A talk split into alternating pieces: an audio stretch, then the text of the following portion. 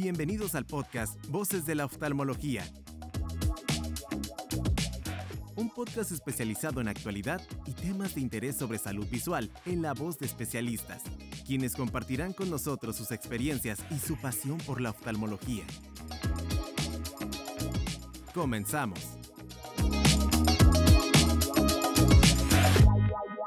Hola, bienvenidos al episodio de hoy de Voces de la Oftalmología. El día de hoy tenemos al doctor Abraham Soto y vamos a estar tocando el tema de Flying Solo, que es nuestras primeras cirugías completamente solos, sin el cobijo de nuestro maestro o sin el cobijo de la institución.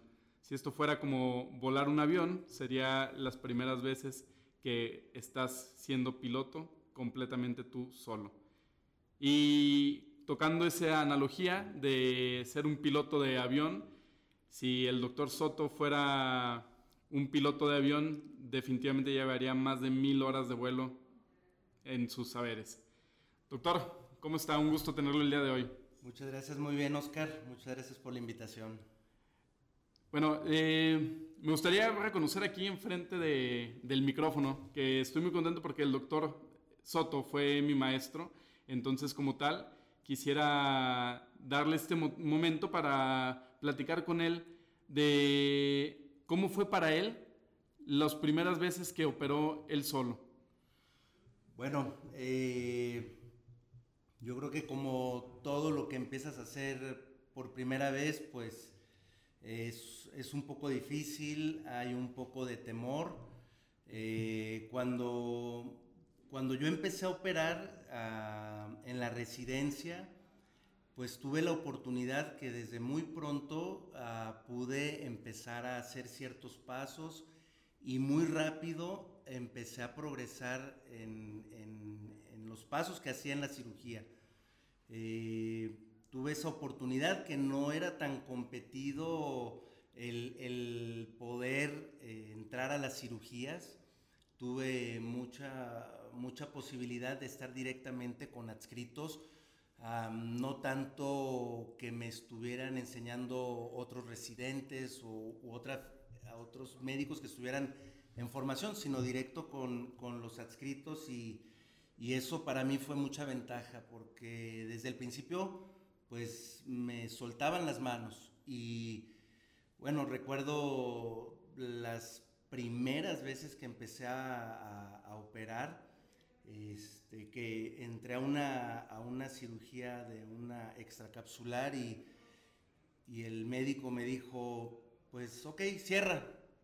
Y era la primera vez que suturaba y pues, pues voy, empecé a, suturar y, y, pues me dio mucha dificultad, le tuve que pedir al doctor que me ayudara y él me trató de transmitir la confianza de síguele, inténtalo, y entre los dos terminamos de suturar, pero, pero eh, es, un temor que, que, tienes que ir superando, que tienes que ir haciendo, porque si no lo intentas, pues no lo vas a lograr.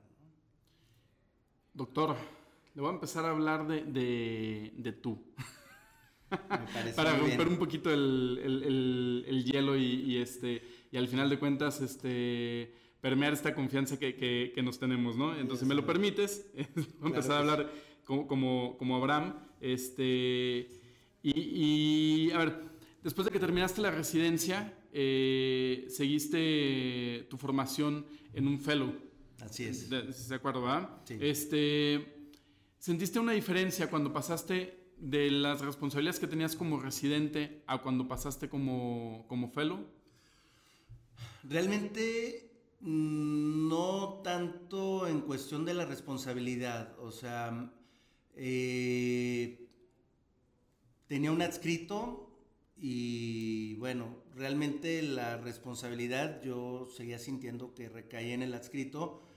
Tenía a residentes abajo, entonces ahí empezaba a ser un poco diferente porque ahora nosotros también estábamos apoyando a los residentes.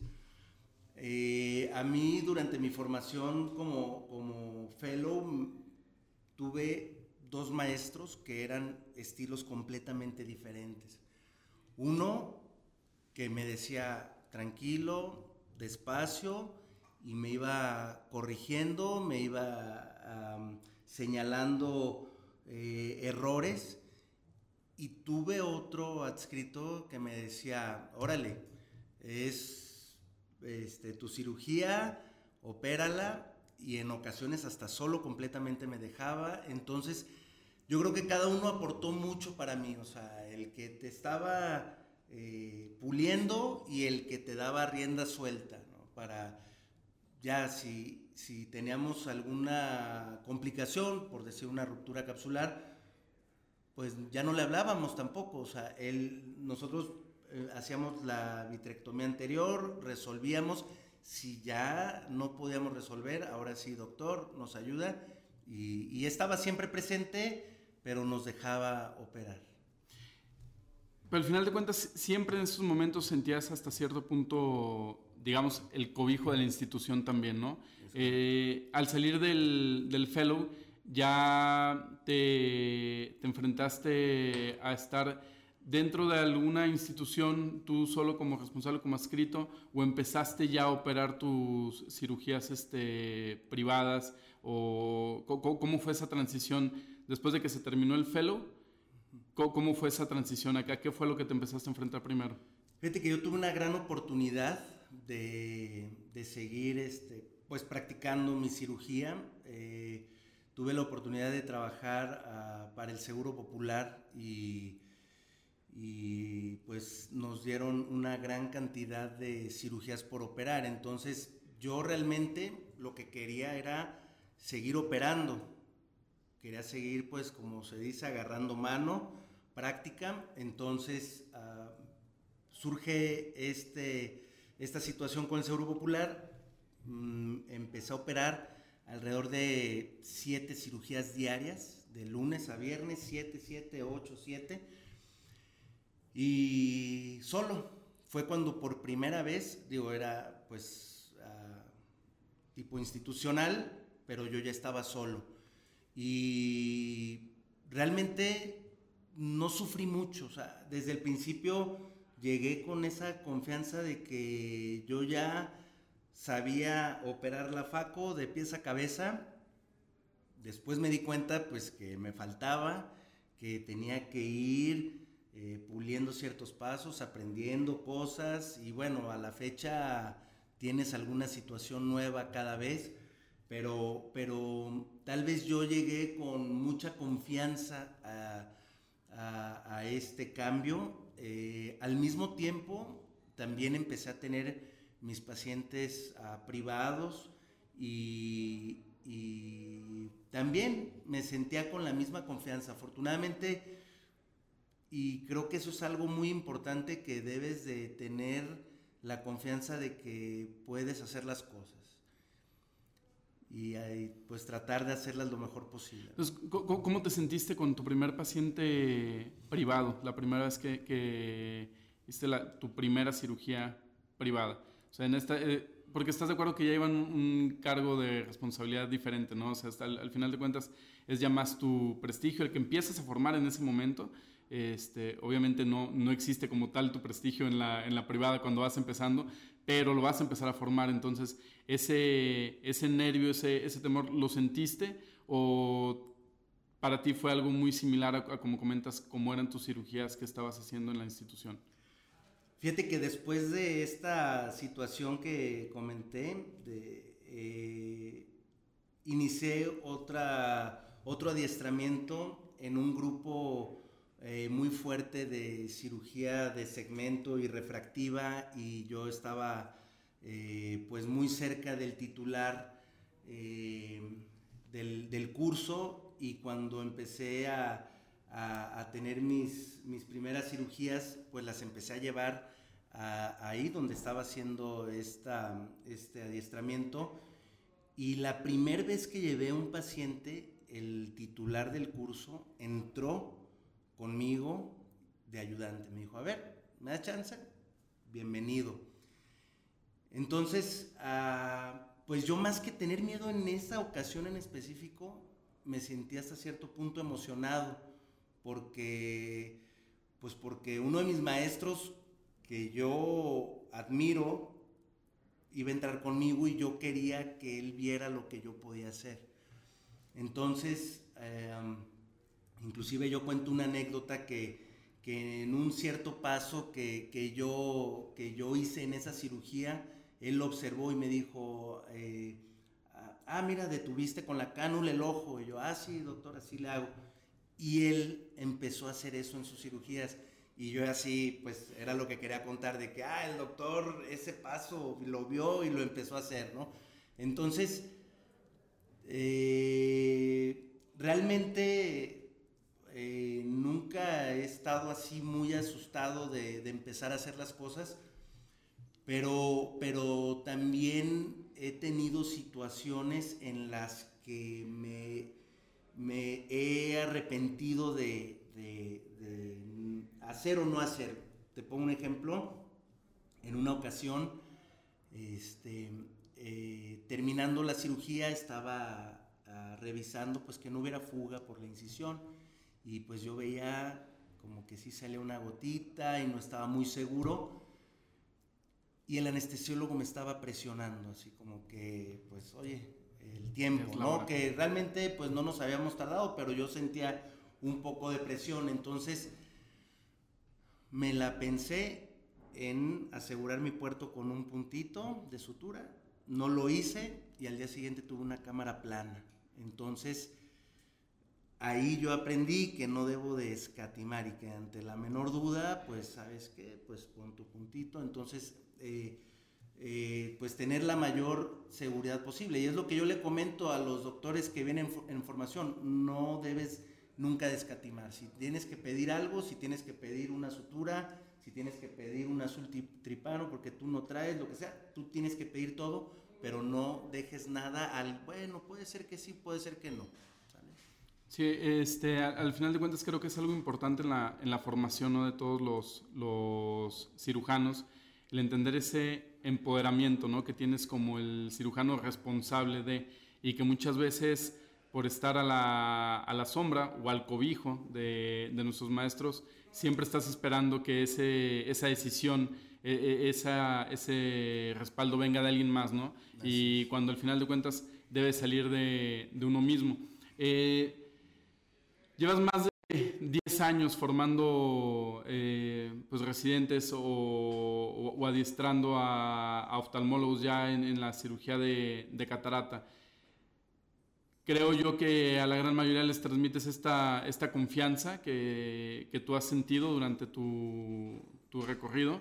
Este, pero, ¿qué, es lo, que a ti más te interesa cuando estás formando a estos nuevos cirujanos? El transmitirles. El, fuera, fuera obviamente de los conocimientos, este, te interesa transmitirles esta, esta confianza, te interesa transmitirles este, eh, eh, este sentido, como decía yo hace un momento, de, empoderamiento o de autosuficiencia o, ¿cómo, vislumbras tú en el momento en el que estás adiestrando a alguien que dices que es lo que tengo que sí o sí pasarle a este, a este futuro cirujano? Sí, es lo que te he mencionado. Uh, yo creo que la confianza es básica. Yo les digo, tienes que tener confianza, pero no ser confiado. O sea, eh, por ejemplo, a mí me gusta hacer mucho el facochop y la tendencia de la gente que se adiestra conmigo es hacer facochop. Entonces, la parte que más les cuesta trabajo es pues meter el chopper entre cristalino y la cápsula, irte hasta el ecuador para hacer tu chopeo, porque es un, un movimiento que es ciego por decirlo de alguna forma. Entonces yo, por ejemplo, ahí es donde eh, les trato de transmitir eso. Debes de tener confianza, o sea, tú sabes cómo es tu anatomía, tú sabes cómo está el ojo, cómo es tu movimiento, pero siempre y cuando estés identificando bien las estructuras. O sea, si no estás seguro, si no ves, pues espérate, entonces, ¿qué está pasando? ¿Por qué no ves? Pues no sé si está sucio el microscopio, no sé si no estás enfocado. Entonces, primero uh, eh, es identificar y tener la confianza de hacer ese movimiento, que tú sabes pues hasta dónde va a llegar para no uh, producir alguna lesión. Este, También lo que yo trato de, que, de que hagan los médicos en adiestramiento es que, que, traten de resolver por sí solos las situaciones. Por ejemplo, este, cuando ya tienen los fragmentos este, en la cámara y que eh, diciendo cómo hacer las cosas, sino que se vayan, se vayan tranquilos, que lo traten de resolver. Si de plano veo que pues están haciendo un movimiento que, que no es correcto, muy tranquilamente les, les digo que cómo corregirlo. Y algo que me gusta hacer mucho y que he visto que, que, que, que funciona bastante bien es la retroalimentación. Ok, ya terminamos, platícame cómo te sentiste y yo te platico cómo te vi. Y eso creo que nos ha funcionado bien. En lugar de, de estar al momento de la cirugía diciéndole, no, mira, sí, o eso puede poner más nervioso a la persona. Entonces, este, trato de darles libertad, les trato de decir, cuando veo que no me están entendiendo en ese momento bien, le digo, a ver, tú síguele y al final les digo, mira, lo que te trataba de decir es, haz este movimiento o haz esto, pero no dar más presión, porque de por sí tienen o tenemos presión durante la cirugía. Entonces, si alguien me está diciendo atrás así, así, así, así, pues puede, yo creo que ser contraproducente. ¿no?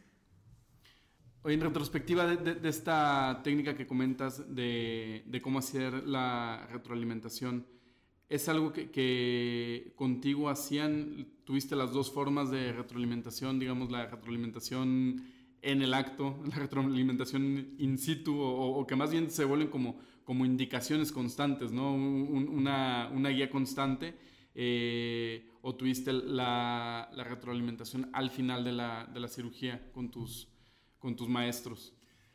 Fíjate que eh, era más bien al momento de la cirugía, pero tuve la fortuna que el doctor que era el que más me corregía era muy tranquilo y no me, no me transmitía una presión este, así tal cual.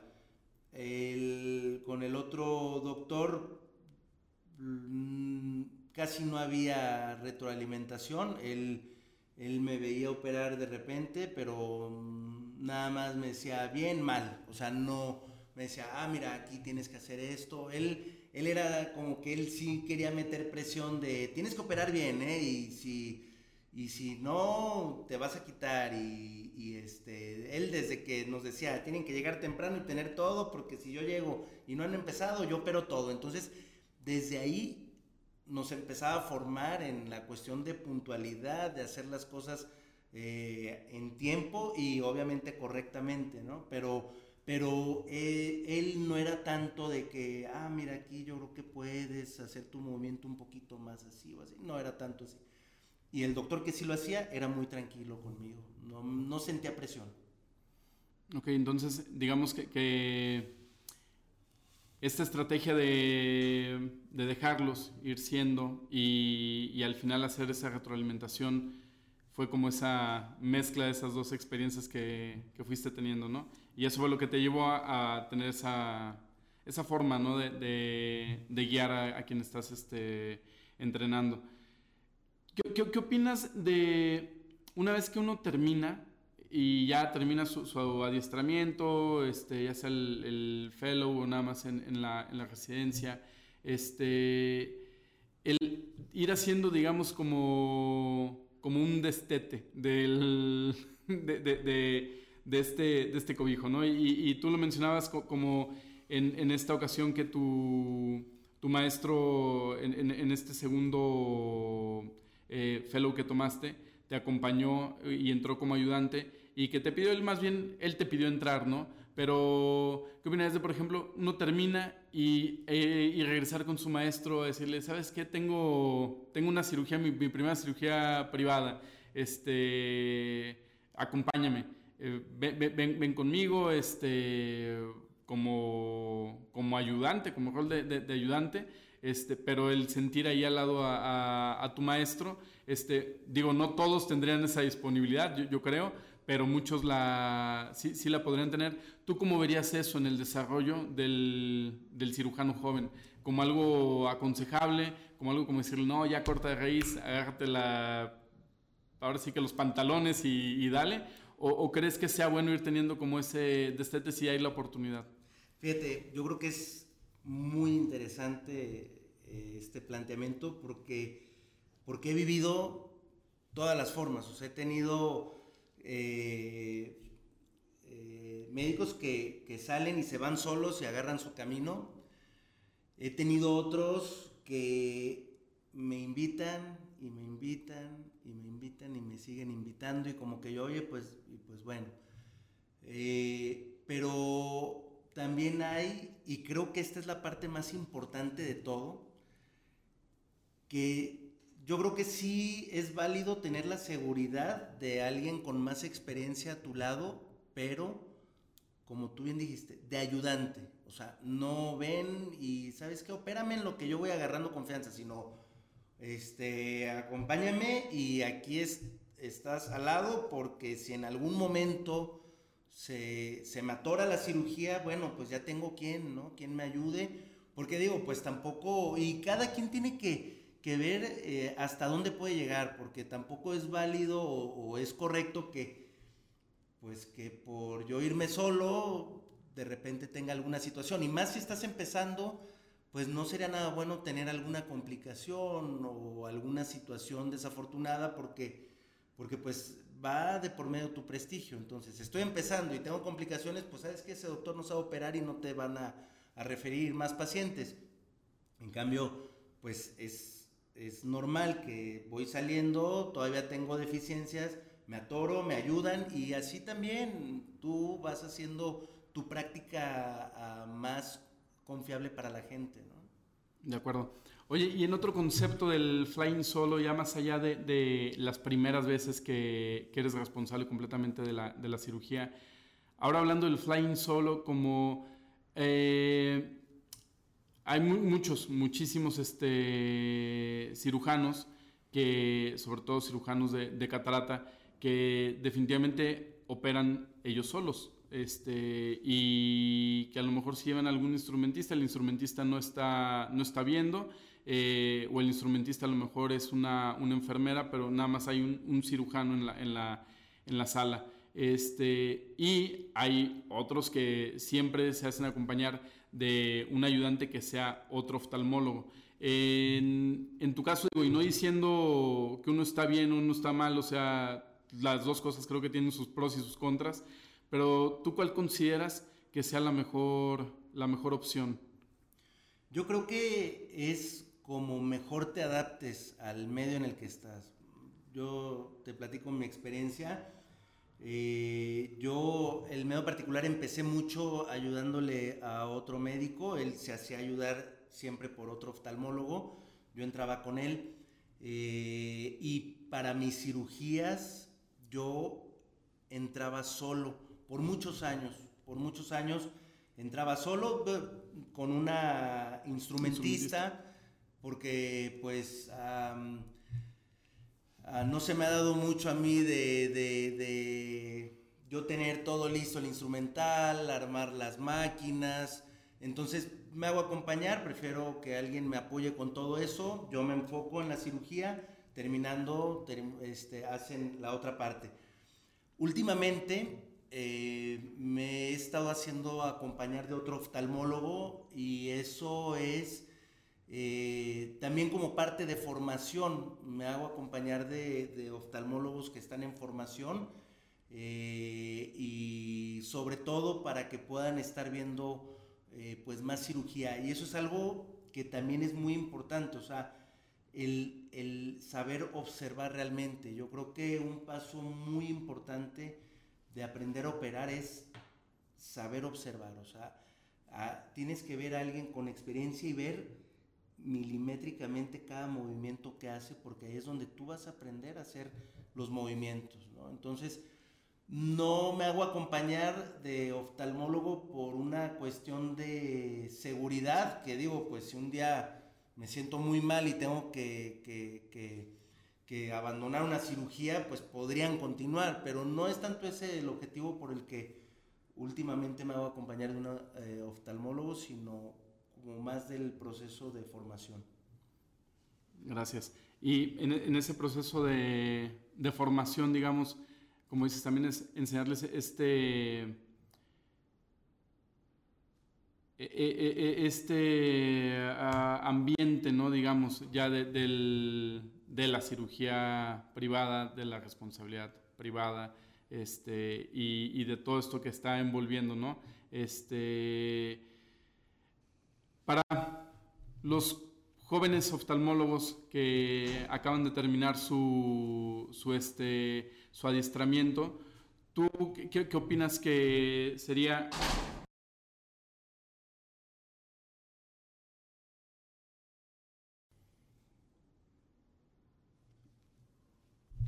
Ahora, para los jóvenes oftalmólogos que están próximos a terminar su, su adiestramiento y ya, sea como, como, residentes o como fellows de, cualquier subespecialidad, ¿cuál sería tu consejo para estas primeras cirugías que van a, enfrentar ellos solos y como responsables primarios del procedimiento? Yo lo que en lo que más hago hincapié es en primero no escatimar nada, o sea, tal vez cuando uno va saliendo y empieza a tener sus primeras cirugías, pues quiere ganar su dinero y, lo primero que yo recomendaría es no querer ahorrar por no poner algún insumo. Eso sería lo, lo, primero. Lo otro que les diría es que si se sienten con la confianza de ir solos, adelante, pero que si pues no sienten toda la confianza, que sí se hagan acompañar, pero que realmente traten de, ellos ser el cirujano. Ya, si, se presenta la necesidad, pues pedir ayuda.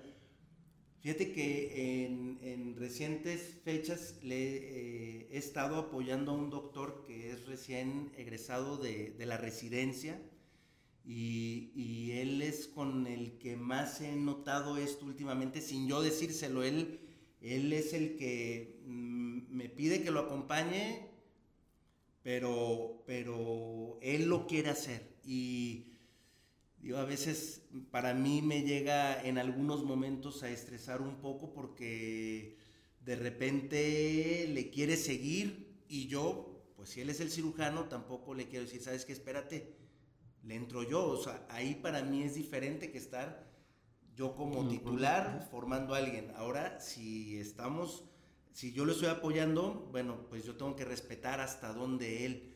Sí le trato de comentar, pero pues digo, pues discretamente por el paciente, por el ambiente, ¿no? Pero sobre todo les recomendaría eh, tener confianza, hacerlo. Yo creo que ir acompañado te va a dar mucha seguridad. Mucha seguridad de que hay alguien ahí que te pueda ayudar, pero sin perpetuarlo también, ¿no? O sea, decir, ok, me voy sintiendo mejor, mejor, mejor y, ya cada vez ser menos dependiente de eso. Muchas gracias. Pues Abraham, muchísimas gracias por habernos acompañado el día de hoy. Este, definitivamente creo que muy enriquecedor varios conceptos que se, que se tocaron y nuevamente agradecerte más que, que, las palabras de hoy, la confianza que, que, siempre transmites, ¿no? Este, como comentaba en un principio, agradezco que hayas sido mi, mi maestro y todo esto que, has comentado, hasta puedo darles fe y legalidad de que es cierto. Este, no, no, no, no, nos este, intentó engañar, entonces...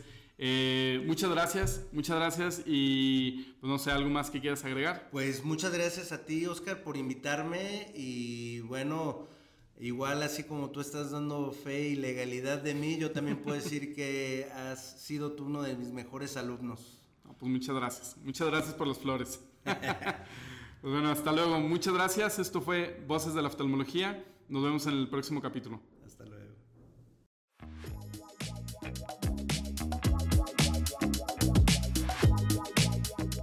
Llegamos al final de un capítulo más de Voces de la Oftalmología, un podcast especializado en actualidad y temas de interés sobre salud visual. Hasta la próxima.